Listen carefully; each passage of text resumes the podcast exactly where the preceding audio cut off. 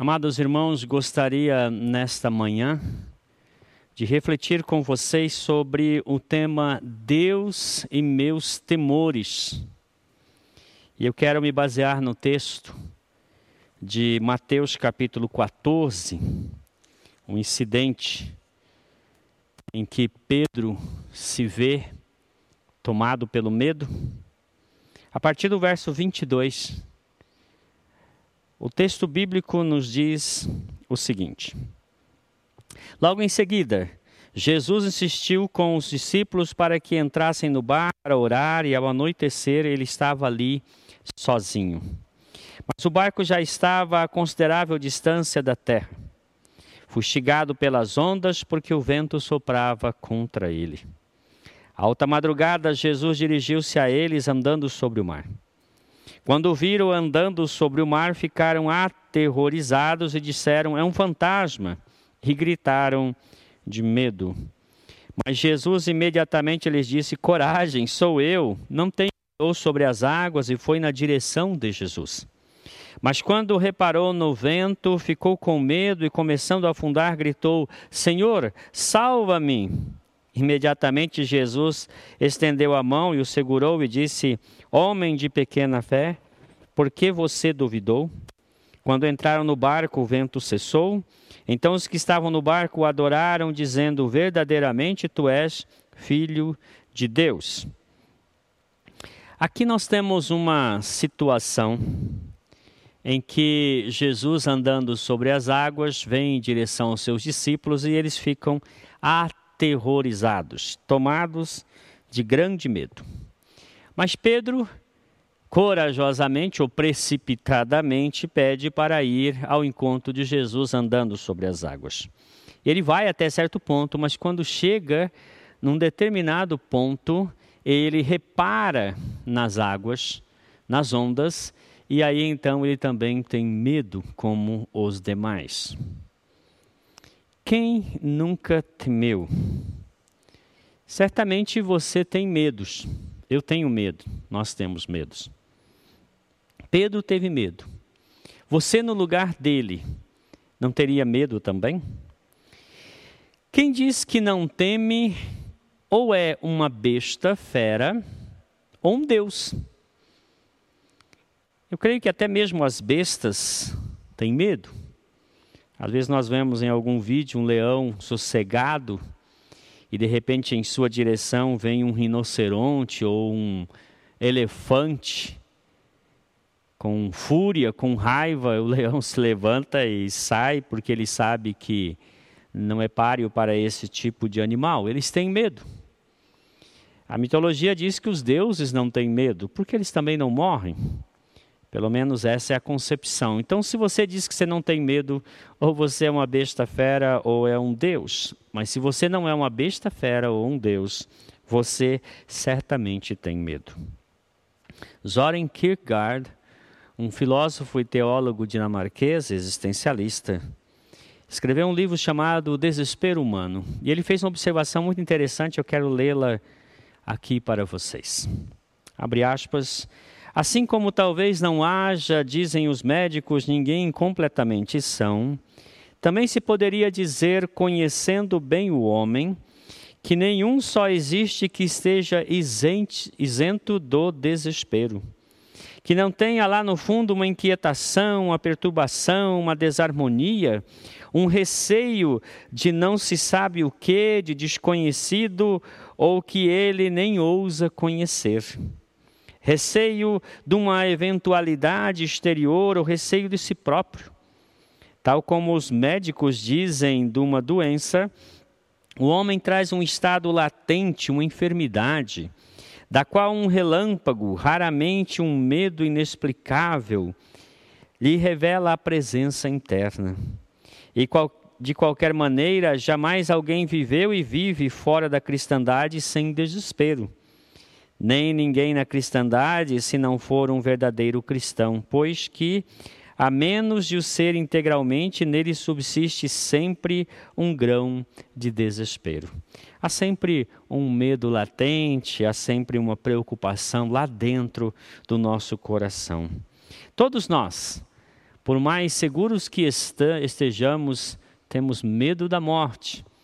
Pedro nos, desculpa, Hebreus nos diz, o autor de Hebreus, no capítulo 2, verso 14 e 15, que todos nós tememos a morte e estamos de alguma maneira sujeitos à escravidão da morte em todos os dias da nossa vida.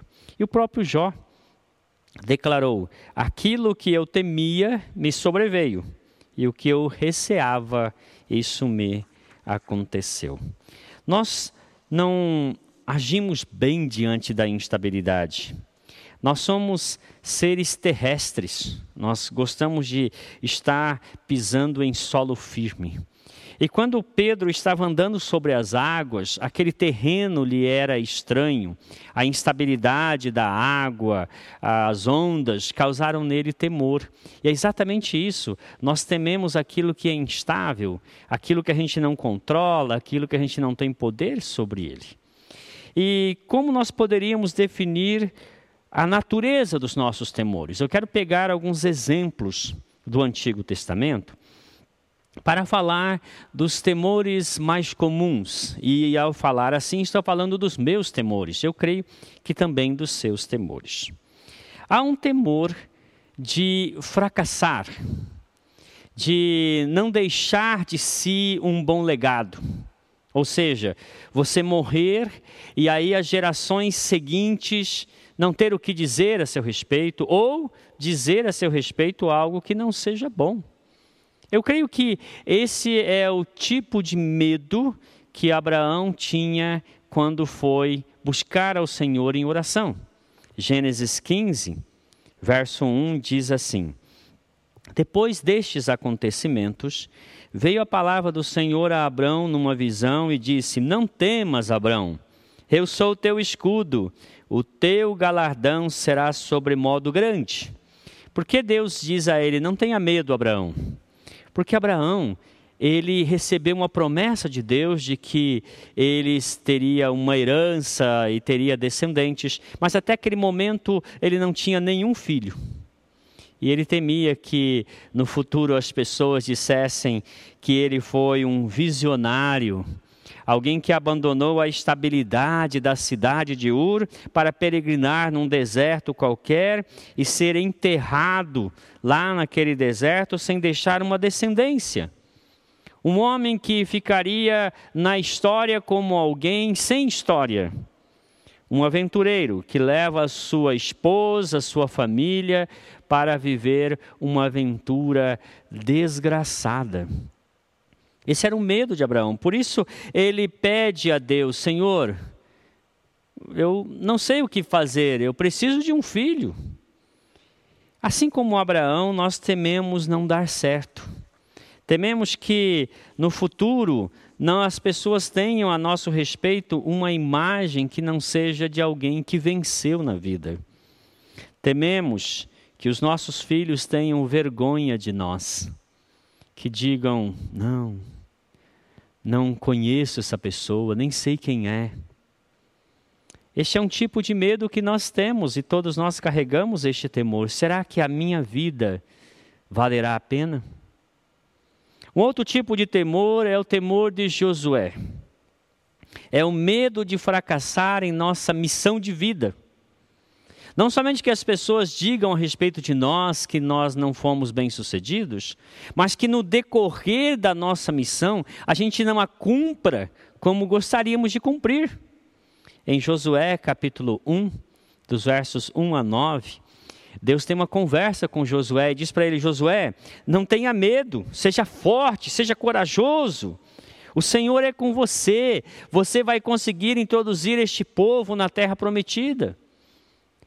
O medo de Josué era um medo perfeitamente plausível. Ele estava substituindo Moisés, ele tinha uma missão de introduzir o povo de Israel na terra prometida. Mas será que ele daria conta? Será que ele ia conseguir fazer realmente isto que ele recebeu como missão de vida? Ao pensar em nossa missão de vida como pais, como mães, como pessoas numa profissão, talvez como alguém que está envolvido num ministério, será que nós vamos dar conta do recado? Será que nós vamos fazer as coisas certas ou vamos cometer alguns erros que levarão a gente ao fracasso? A dar com os burros na água? Será que vamos deixar uma boa impressão por onde nós passarmos? Temos medo em relação a isso. Nós tememos sim não dar conta daqueles aquilo que poderíamos chamar de nossa missão de vida. O outro temor é o temor de Gideão. Em Juízes capítulo 6, a começar do verso 11, Gideão recebe a visita do anjo do Senhor.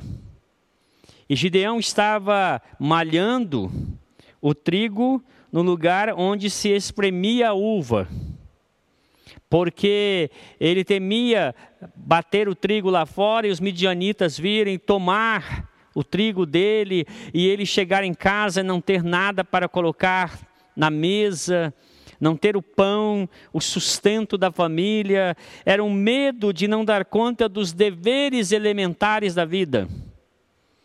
É o medo que tem, por exemplo, um pai de família de de repente ficar desempregado de não ter como sustentar a sua casa, de não dar conta daquilo que se pensa ser a obrigação de todo o sustentador de um lar.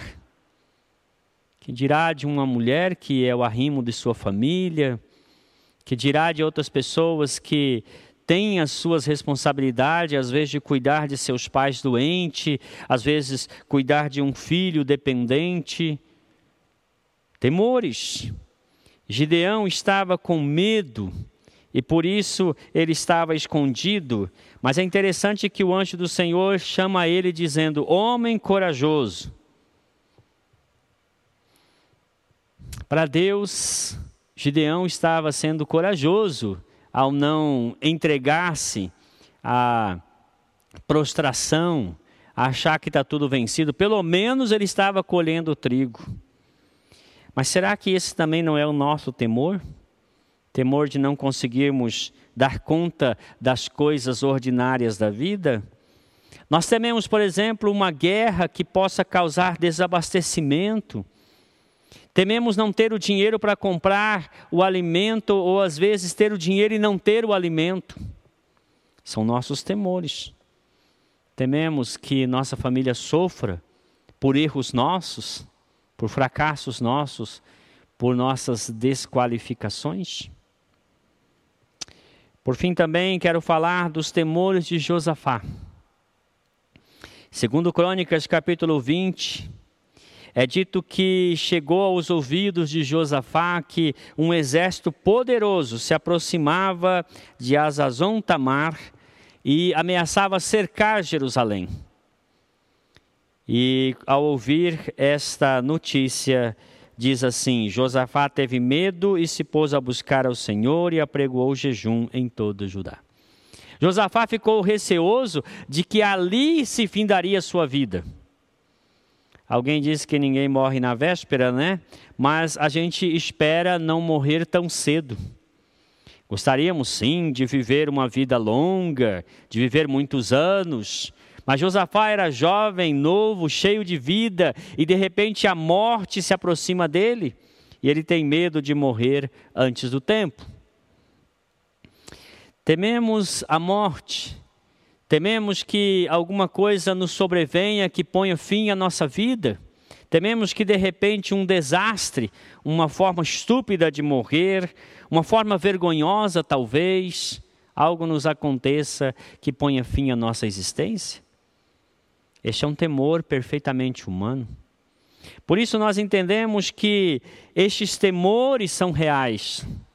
E o salmista sintetiza todos eles ao dizer de seu temor e admitir que ele vive uma circunstância de temor e tremor constante. O Salmo 55, versos de 1 a 5 diz assim: Dá ouvidos, ó Deus, à minha oração não te escondas da minha súplica. Atende-me, responde-me. Sinto-me perplexo em minha queixa. E ando perturbado por causa do clamor do inimigo e da opressão do ímpio. Pois sobre mim lançam calamidade e furiosamente me hostilizam. Estremece-me no peito o coração, terrores de morte me salteiam, temor e tremor me sobrevêm e o horror se apodera de mim. Há algo aqui interessante no salmista, porque ele sabe lidar com seus temores. Primeiramente, ele os admite. A admissão de que temos medo já é algo libertador. Você já esteve em uma situação de grande medo? Eu já fui arrastado pelas águas de um rio.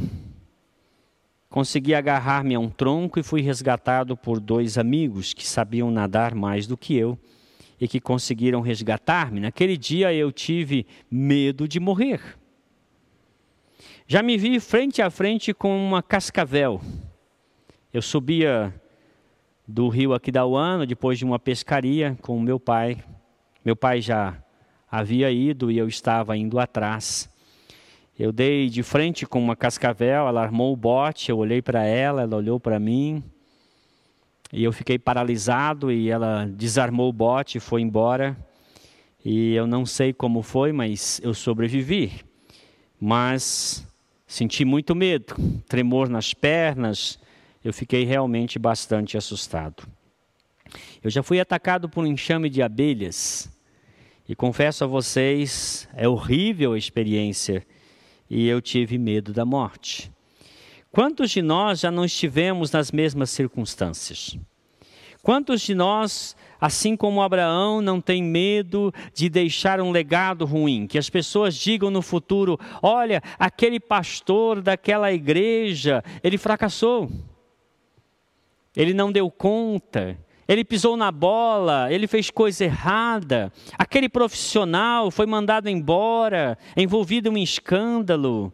Aquela pessoa assim, aquele pai de família, ou aquele que colocou fim à sua vida. Nós tememos essas coisas. Tememos fracassar em nossa missão de vida.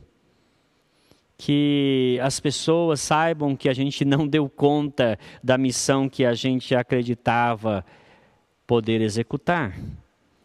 Temos medo, sim, de não dar conta dos deveres ordinários da vida, as coisas que demandam nossa atenção e nós, por alguma razão, venhamos a fracassar. Todos nós temos medo de morrer antes da hora, de não sermos pessoas que vão viver uma boa vida, uma vida tranquila, uma vida longeva. São nossos temores. Mas onde entra Deus nisso aí? Eu quero falar do salmista. Pois, como eu disse, o salmista sabia lidar com seus temores.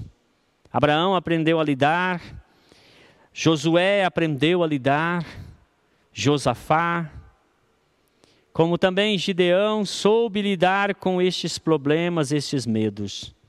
Mas o que o salmista diz que pode ajudar-nos a lidar com os nossos temores? No Salmo 23, versículo 4. O salmista diz: Ainda que eu ande pelo vale da sombra da morte, não temerei mal nenhum, porque tu estás comigo, teu bordão e teu cajado me consolam. Ele fala de um vale de sombra e morte, de um lugar inseguro, instável, de um lugar onde a sua existência está ameaçada onde sobreviver é uma possibilidade e morrer uma possibilidade muito maior. É quando nós nos encontramos debaixo de um poder opressivo, de uma situação que escapa do nosso controle, como ondas que nos deixam instáveis, sem saber se realmente vamos ter condições de prosseguir. Mas ele faz o quê? O salmista diz: Eu não olho para o vale da sombra da morte, eu olho para aquele que está comigo, porque tu estás comigo, por isso não temo mal algum. É a presença de Deus, essa consciência da presença de Deus, que faz com que o salmista confie que, mesmo em meio a um vale de sombra e morte, Senhor está com ele e ele sabe que está debaixo dos cuidados pastorais e paternais de Deus. no Salmo de número 27, o salmista diz assim: O Senhor é a minha luz e a minha salvação. De quem terei medo? O Senhor é a fortaleza da minha vida. A quem temerei? Quando malfeitores me sobrevêm para me destruir, meus opressores e inimigos, eles é que tropeçam e caem. Ainda que um exército se acampe contra mim, não se atemorizará o meu coração. E se estourar contra mim a guerra, ainda assim terei confiança. Veja que ele está dizendo: o Senhor é a minha luz, a minha salvação. Eu confio neste Deus que é a minha luz, a minha salvação. Eu admito, eu tenho medo. Mas eu tenho o Deus que é a minha luz e a minha salvação constantemente ao meu lado. Então existe uma realidade dizendo: você tem medo. O medo é real, as circunstâncias ameaçadoras são reais. Isto é uma verdade, mas não é toda a verdade. A outra parte da verdade é que o salmista, além de temer, ele confia.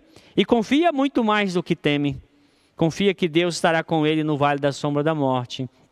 Confia que Deus é a sua luz, sua salvação, sua fortaleza, seu socorro presente na angústia, a rocha mais elevada que ele. É nessa confiança que ele sabe que vai vencer.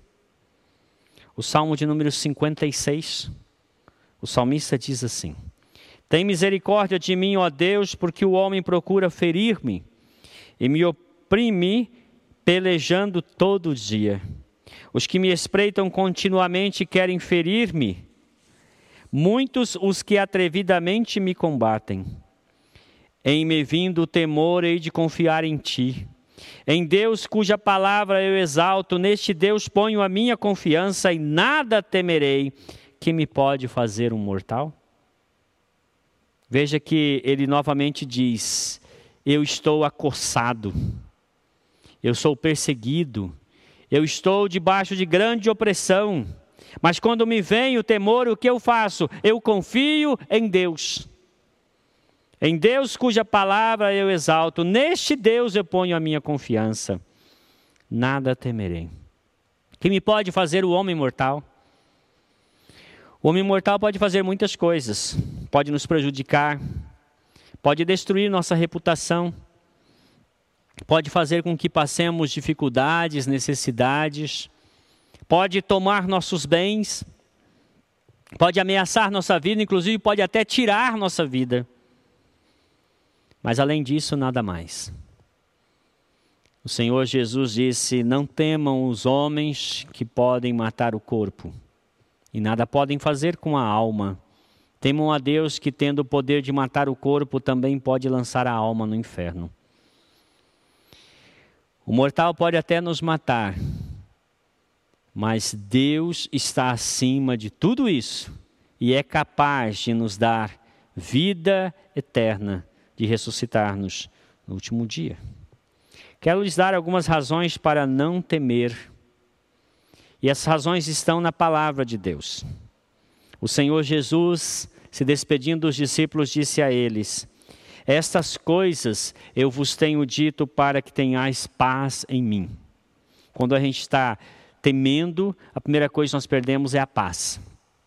Mas Jesus disse: Para que vocês tenham paz em mim, ouçam bem o que eu vou lhes dizer.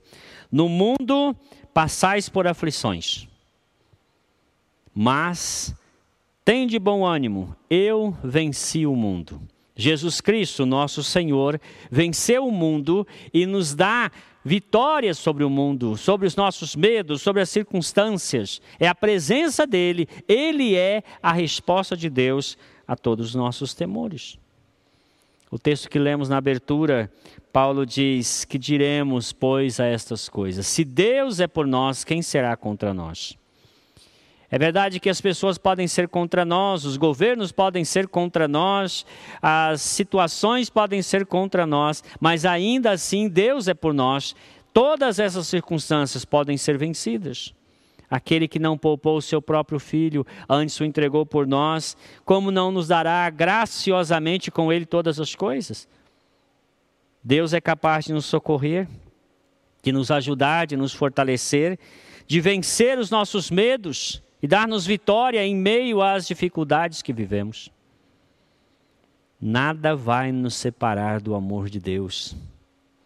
Nada poderá vencer este amor que nos alcançou, que nos envolve, que nos cerca, que nos persegue, como disse o salmista: bondade, misericórdia me seguirão todos os dias da minha vida. Nessa confiança nós devemos viver este novo ano. Quando João tem a sua visão na ilha de Patmos, ele relata da seguinte forma: Quando o vi, Caí a seus pés como um morto. Apocalipse 1, 17 e 18. Porém, ele pôs sobre mim a mão direita, dizendo: Não temas. Eu sou o primeiro e o último, aquele que vive. Estive morto, mas eis que estou vivo pelo século dos séculos e tenho as chaves da morte e do inferno. Jesus está dizendo para o João: João, não tenha medo. Eu sou aquele que vive. Este que esteve morto está vivo. E não somente vivo, mas ele tem as chaves da morte e do inferno. Nada, absolutamente nada escapa ao seu controle, nada está além do seu poder. Por isso eu posso confiar neste que é o Alfa e o Ômega, o primeiro e o último, Jesus Cristo, aquele que estava morto, mas está agora vivo pelo poder de Deus e viverá pelos séculos dos séculos. Para finalizar, Zoran Kierkegaard, que mencionei no começo, escreveu um livro chamado Temor e Tremor. E neste livro ele faz uma espécie de exortação. Ele era um filósofo e também um teólogo. Ele nos remete ao texto de João capítulo 11, quando é dito que Jesus diz aos discípulos, quando ouve que Lázaro está doente, Jesus diz aos discípulos: essa doença não é para a morte. E os discípulos ficam pensando: então está tudo bem. Mas Lázaro morreu. Então a doença era para a morte, mas por que Jesus está dizendo essa doença não é para a morte? Kierkegaard responde dizendo: Jesus sabia muito bem o que ele haveria de fazer e por isso, para ele, na perspectiva dele, ainda que a doença de Lázaro conduzisse à morte, aquela doença não era para a morte, mas para a glória de Deus. Então Jesus permaneceu quatro dias ali, e quando chegou, Lázaro já havia morrido, e como disse uma de suas irmãs, já exalava do corpo em putrefação um mau odor.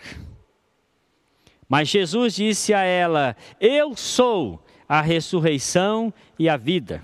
E é aqui que Kierkegaard chama a nossa atenção, dizendo: Olha, não é o fato de Lázaro ter morrido e ressuscitado que é a mensagem principal de João capítulo 11. Mas a grande mensagem de João capítulo 11 é: quem é Jesus? E Jesus se apresenta naquela circunstância dizendo: Eu sou a ressurreição e a vida. Eu sou aquele que tem a última palavra em relação a toda a realidade, toda a existência humana. Porque se olharmos a existência humana numa perspectiva meramente humana, diremos a morte é a última palavra. É isso que dizia o Eclesiastes. Mas Jesus, diante do túmulo de Lázaro, disse: A partir de agora é importante deixar bem claro: eu determino o final da história. Sou eu quem vou dizer amém. Ponto final. A morte não tem o poder de determinar o fim das coisas. Eu sou a ressurreição e a vida. Quem crê em mim, ainda que esteja morto, viverá. Por isso, nossos medos, nossos temores, apesar de reais, apesar de perfeitamente sentidos, porque somos humanos, têm um remédio, têm uma solução e essa solução é aquele que disse: Eu sou a ressurreição e a vida. E quando nós cremos nele, é ele quem dará a última palavra em todas as circunstâncias. E nós não precisamos temer porque não há mais uma doença para a morte, porque Jesus Cristo é aquele que vem trazer-nos vida, vida eterna e absolutamente nada pode nos separar do amor de Deus que está em Cristo Jesus. Que essas palavras sirvam para você de ânimo, de conforto. Eu instrua em relação a como você vai lidar com os seus medos, com os seus temores. Entregue-os a Deus, entregue-os a Cristo. Ao invés de focar nas ondas, continue olhando para Jesus. Ao invés de ficar pensando no vale da sombra da morte que o circunda, olhe para o pastor que está ao seu lado, cuidando de você. E confesse como salmista: O Senhor é a minha luz e a minha salvação, eu nada temerei. Oremos ao Senhor. Pai, obrigado por tua palavra mais uma vez, que traz conforto, consolo, instrução para a nossa vida. Que nós apliquemos em cada dia deste novo ano esta verdade de que a tua presença conosco é a certeza da vitória, pois somos mais que vencedores por aquele que nos amou. E que quando os medos nos sobrevir, nós possamos olhar confiantes para o Senhor e saber que aquele que esteve morto está vivo para sempre. É o que se apresenta a nós como a ressurreição e a vida, que é a solução, que é a resposta para todos os nossos medos e confiemos cada vez mais em Jesus Cristo. Confiemos cada vez mais no Senhor, que é o nosso pastor, o nosso cuidador, o provedor, aquele que tem amor por nós e que é capaz de ajudar-nos em todas as nossas lutas e dificuldades. A Ti encomendamos nossa vida, encomendamos este novo ano, confiantes de que o Senhor fará com que a sua vontade prevaleça e o teu nome será glorificado em nossa vida, mesmo em meio às nossas dificuldades e lutas.